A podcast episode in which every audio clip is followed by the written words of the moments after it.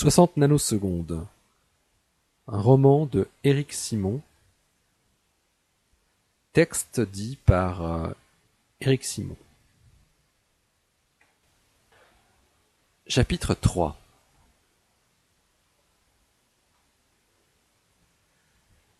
Il avait fallu presque une année entière pour finaliser la conception de la manip, une fois que cette dernière avait été acceptée par le consortium Symphonie. À l'automne 2009, le temps semblait passer trop vite pour Frédéric Fournier, qui entamait sa deuxième et avant-dernière année de thèse. Il commençait sérieusement à se dire qu'il ne verrait peut-être pas la mesure en elle-même, mais juste sa mise au point et les tests associés.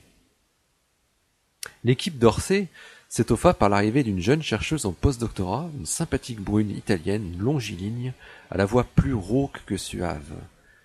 Christina Voldoni venait de soutenir sa thèse à l'université de Milan sur la recherche d'une désintégration bêta extrêmement rare dans le but de démontrer la nature potentiellement très particulière des neutrinos, qu'ils seraient leur propre antiparticule. Sa manip s'appelait Germa, un nom facilement trouvé pour une expérience qui, qui utilisait de gros détecteurs au germanium. Elle était également installée au laboratoire souterrain du Grand Sasso.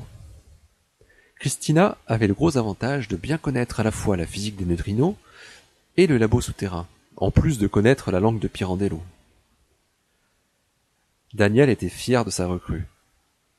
Dès qu'elle arriva au LP2HE, au début de septembre 2009, Frédéric remarqua sa longue chevelure brune nouée d'une manière très élégante. Il savait que l'Italie, à l'opposé de la France, produisait de nombreuses physiciennes, et il était heureux de pouvoir parler de neutrinos avec quelqu'un de son âge mais du sexe opposé. Christina parlait un français tout à fait correct, avec tout de même un accent prononcé qui n'était pas sans charme. Lorsqu'elle fit le tour du labo le jour de son arrivée, Daniel lui avait présenté chaque membre du groupe en la présentant à chaque fois comme la nouvelle recrue tant attendue qui apporterait une nouvelle compétence expérimentale pour la mise en route de la manip. Elle s'était montrée à la fois attentive et curieuse envers chacun, posant d'emblée les questions le plus souvent pertinentes à ses interlocuteurs. Elle semblait déjà tout connaître et avoir tout compris sur les systèmes, les méthodes et les enjeux.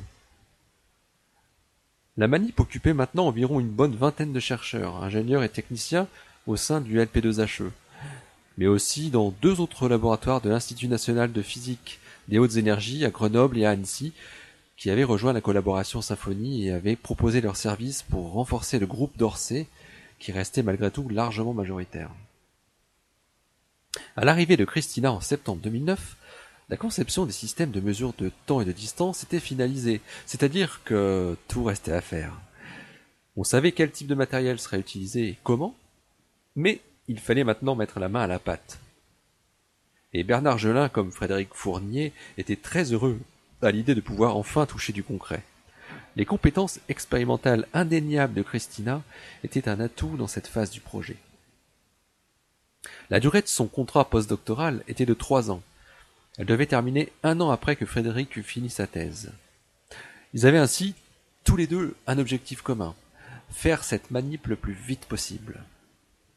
L'inconvénient était qu'ils devaient également tous les deux produire des, des, publications en premier auteur, et ils devraient donc trouver un modus vivendi pour se partager les publications dans les deux années suivantes. Christina avait pour ainsi dire les neutrinos dans le sang. Elle baignait dedans depuis toute petite. Sa mère était ingénieure de recherche à l'INFN et travaillait encore sur des développements de photomultiplicateurs pour des détecteurs dédiés à la recherche sur les neutrinos. Le neutrino était un peu une particule italienne, et pas uniquement par son nom. À l'image de la radioactivité pour les Français, le neutrino était une fierté nationale depuis les travaux des pionniers autour d'Enrico Fermi. La mère de Christina avait été prise dans ce mouvement dans les années 70 et avait inculqué cette culture scientifique à sa fille unique. Christina Voldoni était une jeune scientifique rigoureuse. Le travail de recherche qu'elle avait mené sur la désintégration double bêta sans neutrino était remarquable à plusieurs égards. C'était Luigi Scuola qui l'avait recommandé à Daniel. Christina connaissait Luigi Scuola non seulement parce qu'il était un ponte des neutrinos en Italie, mais aussi par les petites histoires que lui avait racontées sa directrice de thèse à Milan, qui avait elle-même eu Luigi comme directeur de thèse au début des années 1990. Pour prétendre postuler à un poste permanent de chercheuse à l'INFN, Christina devait acquérir une expérience d'au moins trois ans à l'étranger, en plus de ses trois années de thèse. Elle avait ardemment souhaité travailler pour cette belle expérience qu'était Symphonie, ce qui lui aurait permis à la fois de faire un postdoc à l'étranger, de poursuivre dans son domaine favori, et d'être souvent dans son pays qu'elle aimait tant. Elle avait maintenant un peu ses habitudes à l'Aquila, la base du laboratoire souterrain national italien. Quand sa directrice de thèse lui annonça que le groupe français du consortium proposait un postdoc et qu'elle pourrait appuyer sa candidature auprès du grand patron de l'expérience, le fameux Luigi Scuola, elle sauta littéralement de joie. C'était trois mois avant sa soutenance de thèse et elle n'avait encore rien de concret pour la suite. C'était inespéré. Étant assez démonstrative, elle avait sauté au cou de sa directrice de thèse qui n'en demandait pas tant. Elle avait bien vu quelles étaient les compétences et les très grandes qualités de la jeune femme et ne souhaitait qu'une seule chose, qu'elle rejoigne dans quelques années l'Institut de physique nucléaire pour poursuivre sa carrière, pourquoi pas, dans l'équipe de Germa. Elle ferait en sorte de lui faciliter la tâche. Et aller en France était la première étape. Le premier contact avec Frédéric fut pour le moins étonnant. Alors que Daniel faisait le tour des popotes en présentant sa nouvelle recrue, ils arrivèrent au niveau de son propre bureau qu'il partageait avec Frédéric. Bonjour Fred, je te présente Christina Voldoni, la postdoc dont je t'ai parlé. Elle vient d'arriver. Et pivotant vers Christina, Frédéric Fournier, euh, le doctorant de l'équipe euh, que dirige Bernard, qu'on a vu tout à l'heure. Euh, Fred partage mon bureau. Alors il entame sa deuxième année de thèse et il est un peu à l'origine de cette manip. Un peu? Tu aurais pu dire que j'étais complètement à l'origine de cette manip reprit Frédéric avant même d'avoir salué comme il se devait la nouvelle venue, en souriant amicalement, mais avec une grande fermeté dans son intonation. Oui, tu as raison, semblait s'excuser Daniel. Frédéric nous a proposé cette idée de mesure il y a à peu près un an, et on a tous été séduits, continua Daniel en s'adressant à la jeune femme, étonné parce qu'elle estimait être de la suffisance de la part du jeune homme qui se tenait assis devant elle. Comme je t'ai expliqué, vous aurez à travailler ensemble sur le même sujet. Hein, donc j'espère que vous vous entendrez bien. Non seulement j'espère, mais quelque part c'est obligé. Poursuivit Daniel. Bonjour, je suis très heureuse de pouvoir travailler avec un doctorant. Et comme je viens de soutenir ma thèse, ben je pourrais peut-être te donner des bons conseils. S'amusa Christina. Avec plaisir, répondit Frédéric sans y croire, lui qui n'avait besoin de conseils de personne. Christina sentit la pointe d'ironie qui marquait la réponse du jeune chercheur, mais ne releva pas. Elle lui adressa un sourire désarmant qui laissa Fred songeur. Elle avait également perçu au premier regard comment Fred l'avait dévisagé. Bon, vous aurez tout le temps pour discuter plus avant de la manip et de tout le reste. On va, on va continuer notre petit tour, on a presque fini. C'est ainsi que Daniel prit congé du jeune chercheur en compagnie de Christina. L'une de leurs premières conversations eut pour sujet leur lieu de travail commun, même s'ils ne s'y étaient jamais rencontrés, le laboratoire souterrain du Grand Sasso. Ils le connaissaient tous les deux, mais Christina avait l'avantage d'y être allée la première déjà quatre ans auparavant. Elle raconta à Frédéric le jour où elle pénétra pour la première fois au royaume des astroparticules. Elle avait déjà emprunté l'autostrada A24, étant plus jeune, pour traverser la botte d'est en ouest, mais elle découvrit l'existence du labo souterrain que bien plus tard, lorsque sa mère lui raconta ce qui s'y faisait. Hélas, il n'était pas ouvert aux visiteurs extérieurs à cette époque. La première fois où elle avait eu la chance d'y aller, c'était en dernière année de master, lorsqu'elle préparait sa future thèse. À partir de l'annexe de l'INFN de l'Aquila, il fallait prendre une voiture spéciale ou un minibus muni de gyrophares orange. C'était déjà exceptionnel et rendait le voyage excitant. La voiture roulait normalement dans le trafic des automobilistes partant en vacances. On devait traverser tout le tunnel, puis faire demi-tour à la première sortie pour y rentrer à nouveau par la bonne galerie. On devait mettre en route ces gyrophares une fois arrivé au kilomètre 5. Il fallait rouler ainsi à vitesse réduite pendant 1000 mètres. Et puis là, au beau milieu du tunnel, on braquait tout. Il y avait comme une bretelle sur le côté qui laissait apparaître une aire creusée à même la roche au fond de laquelle se trouvait une très grande porte métallique. C'était fascinant. Une fois sorti du véhicule, on était comme assourdi par le ronflement des voitures et des poids lourds qui parcouraient les dix kilomètres du tunnel à vive allure. L'atmosphère était chargée de gaz d'échappement, malgré les énormes ventilateurs qui se succédaient le long de la paroi au-dessus de l'asphalte. Une sorte de peur indicible s'emparait des novices. On pouvait alors se diriger vers la grande porte du hall C, dans laquelle on était découpée une petite porte à taille humaine. On y était. L'intérieur du sas, une fois la porte très, vite refermée pour éviter l'ajout inutile de radon, apportait tout de suite une atmosphère reposante. Le bourdonnement des moteurs laissait place au ronflement rassurant du système de ventilation, qui venait apporter de l'air pur depuis le sommet de la montagne par une grande cheminée percée dans la roche quelque part au fond de la caverne. Tout était prévu pour qu'un nombre maximal de cinquante personnes puissent travailler simultanément au labo. On arrivait par le hall C en surplombant la salle principale qui abritait plusieurs expériences. On ne voyait que des câbles et des systèmes métalliques qui semblaient avoir été polis le matin même. De nombreuses bonbonnes de gaz liquéfiées étaient alignées le long de la paroi sur la gauche. Il y avait de l'azote, bien sûr, mais aussi de l'hélium et du xénon. C'était magique de se trouver là, à plus de 1400 mètres sous terre. Malgré l'espace impressionnant, surtout dans le hall B, les expériences semblaient un peu entassées les unes sur les autres. Le mètre carré était cher, mais tout semblait s'organiser très bien. On croisait des gens d'un peu partout, et l'italien n'était pas la langue majoritaire. Christina avait été impressionnée par les manips de recherche de matière noire. Il y en avait plusieurs qui se, côtoyaient tout en étant en concurrence. L'une d'elles utilisait des détecteurs cryogéniques qui nécessitaient de refroidir des scintillateurs à des températures incroyablement basses, seulement quelques millièmes de degrés au-dessus du zéro absolu, et devait utiliser pour cela de l'hélium liquide de deux isotopes différents. Quand Fred lui fit part de ce qu'il ressentit lors de sa première venue au NGS, ils s'aperçurent très vite qu'ils avaient eu des émotions communes.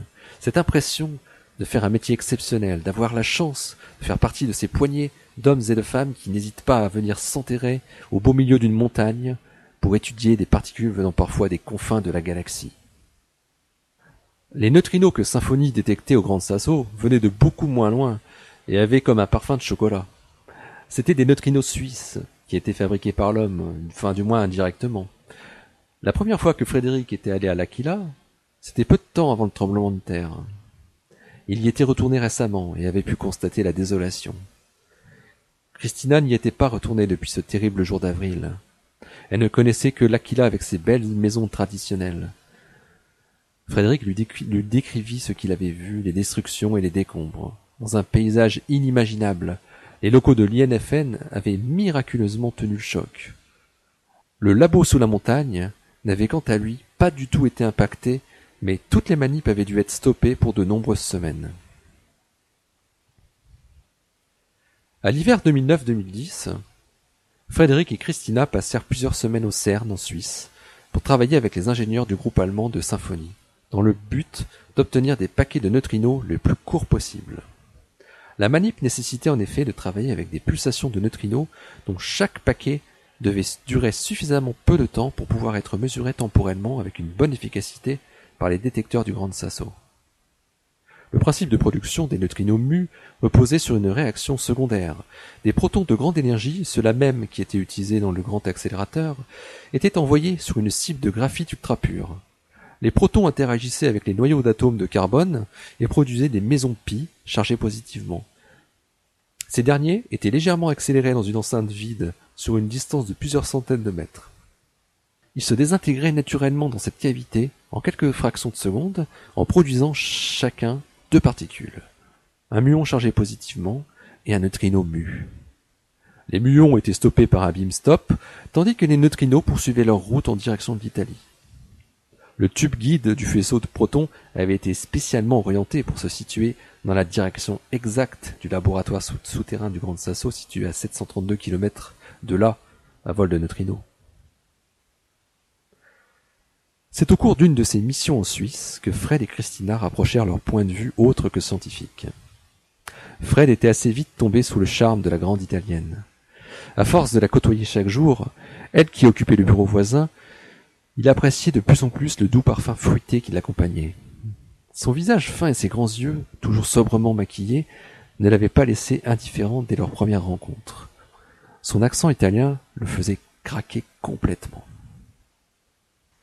Avec un collègue de deuxième année, il avait commencé par instaurer au labo une pause café systématique à 10h15.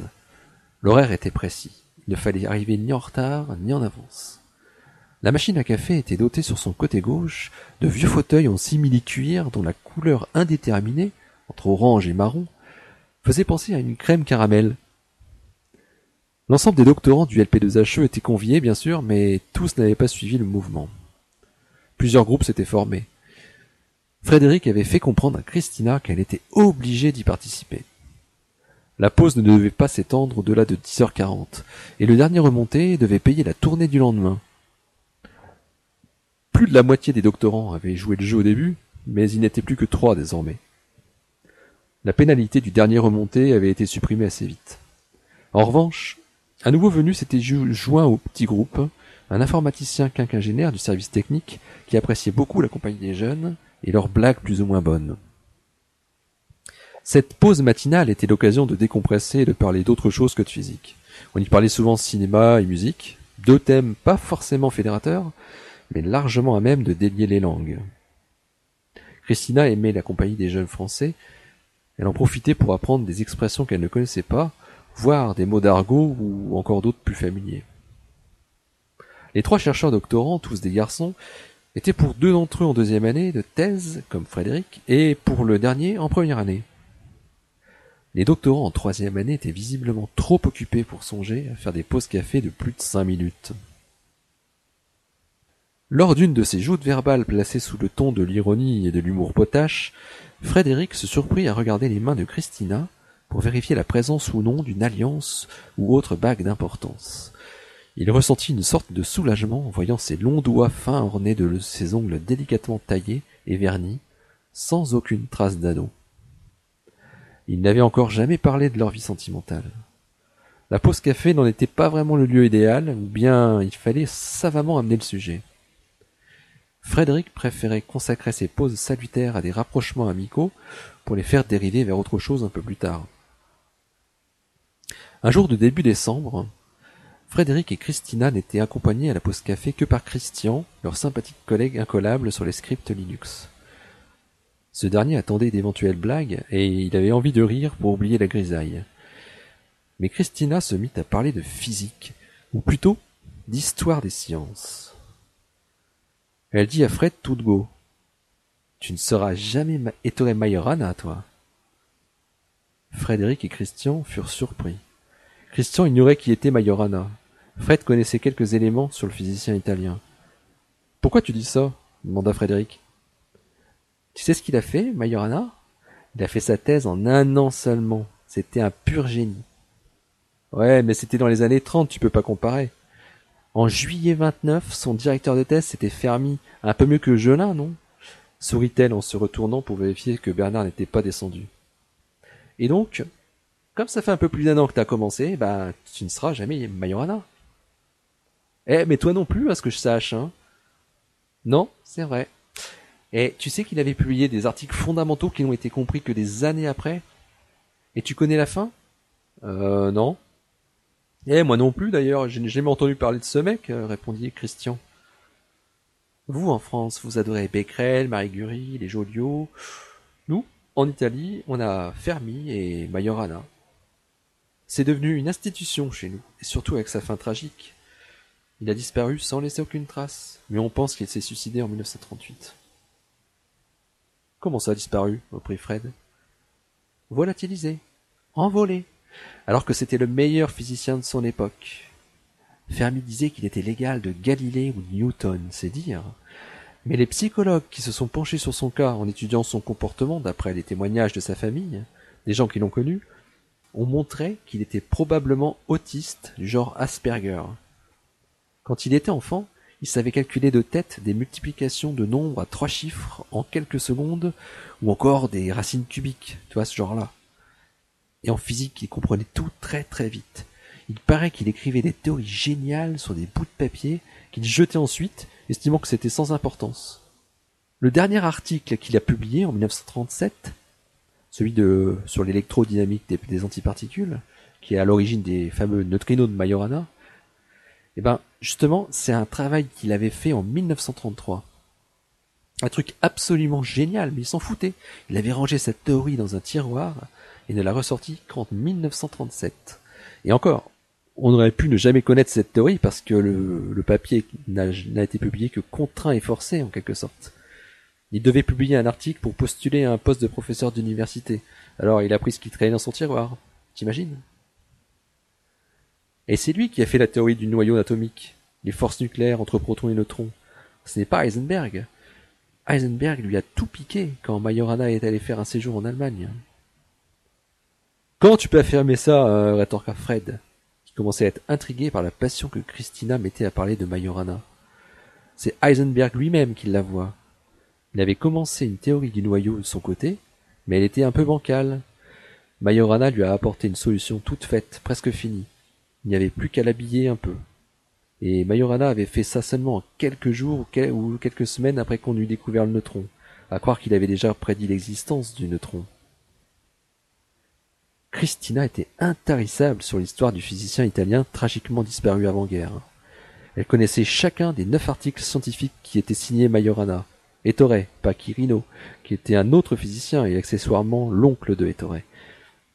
Ettore Majorana avait publié seulement neuf articles en neuf ans, mais tous avant l'âge de trente et un ans, tout de même, avant qu'il ne disparaisse.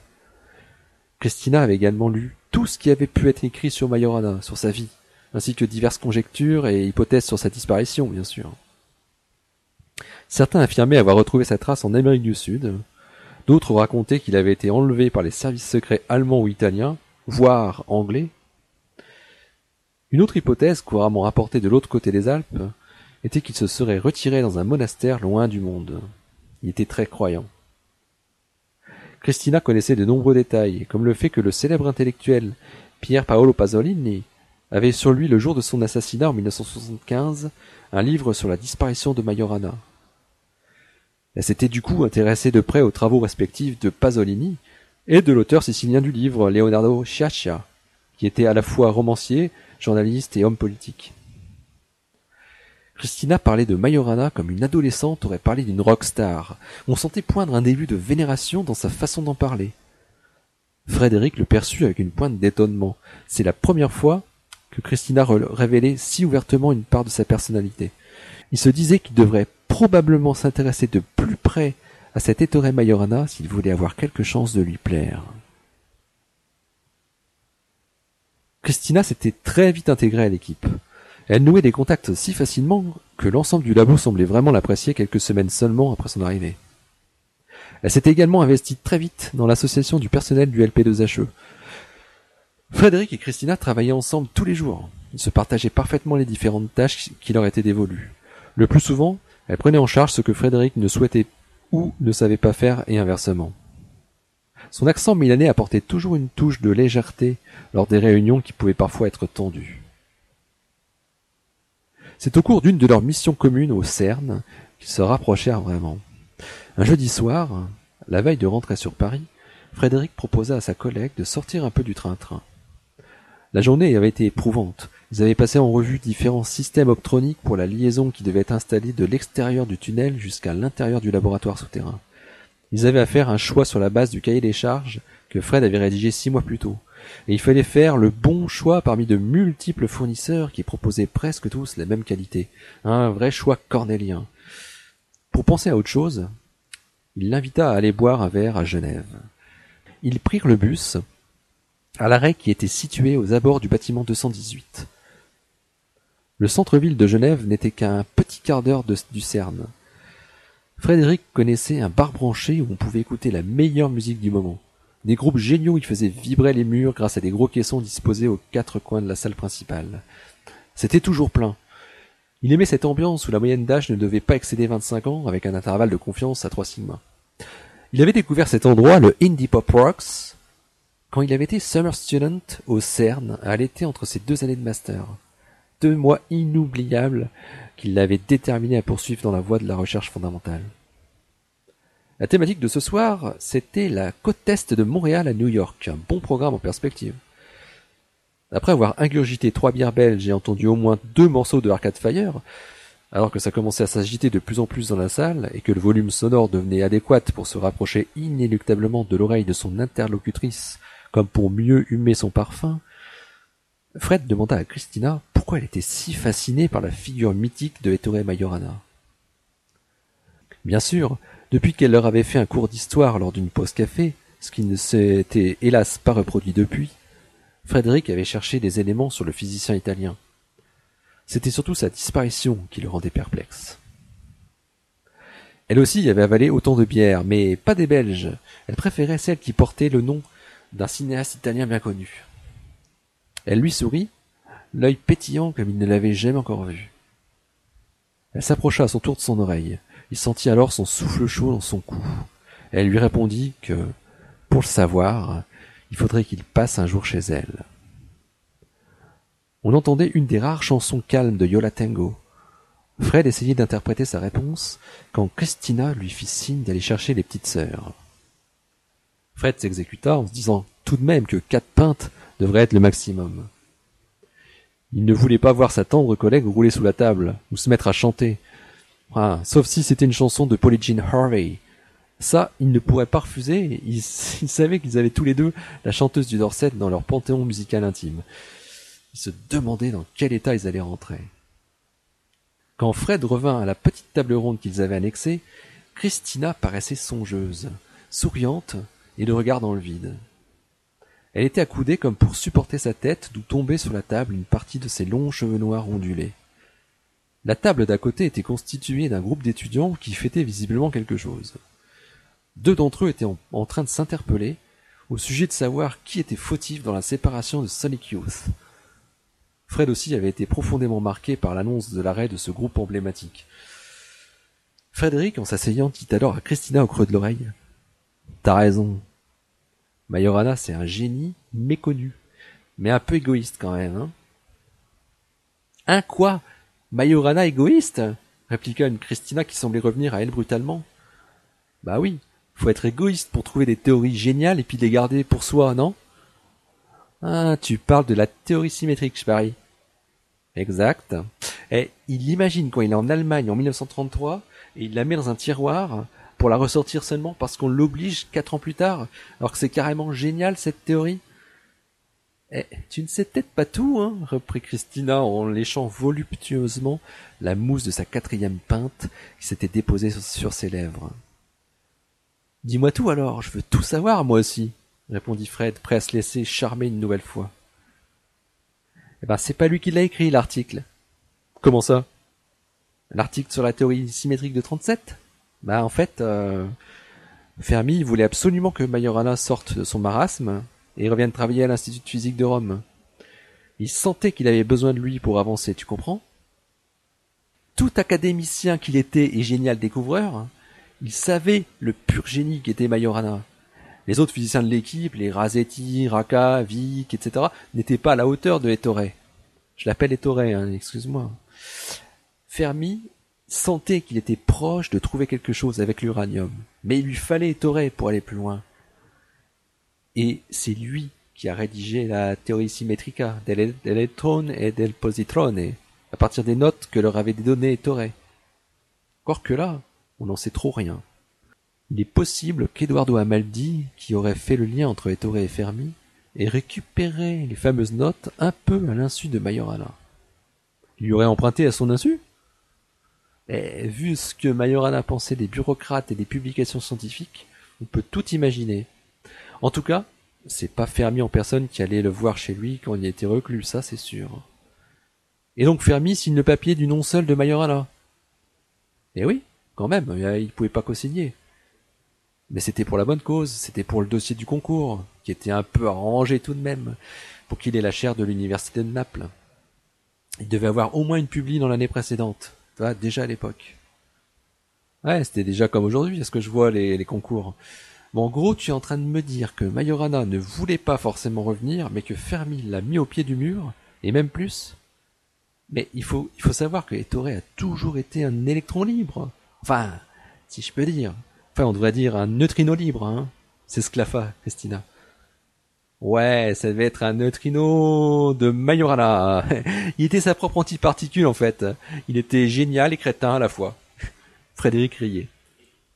Alors que les voisins s'étaient arrêtés de palabrer pour écouter discrètement leur conversation décousue, malgré la guitare de James Keys qui faisait vibrer dangereusement les enceintes dans la salle devenue plus sombre, Les deux jeunes chercheurs refaisaient l'histoire en développant des scénarios possibles concernant le retour de Majorana dans le carcan universitaire. T'as jamais cherché à retrouver des gens qui l'auraient connu? Les étudiants qui avaient suivi ses cours à Naples, par exemple. Ils devraient avoir dans les 95 ans aujourd'hui. Peut-être que certains sont encore en vie. Ah, c'est possible. Euh, il y en a une qui s'en souvient bien. Enfin, en tout cas, euh, enfin, qui s'en souvenait. Elle vient de mourir à 97 ans. Est-ce que tu connais l'histoire de, de Gilda Senatore? Non, une étudiante de Majorana? Il y avait une histoire entre eux. Ça, ça on sait pas, ça on sait pas. C'est quand même peu probable qu'on connaît un peu l'animal, mais ce que l'on sait, c'est que Gilda, une jeune femme de 25 ans à l'époque, elle, était un peu amoureuse de son prof de 31 ans.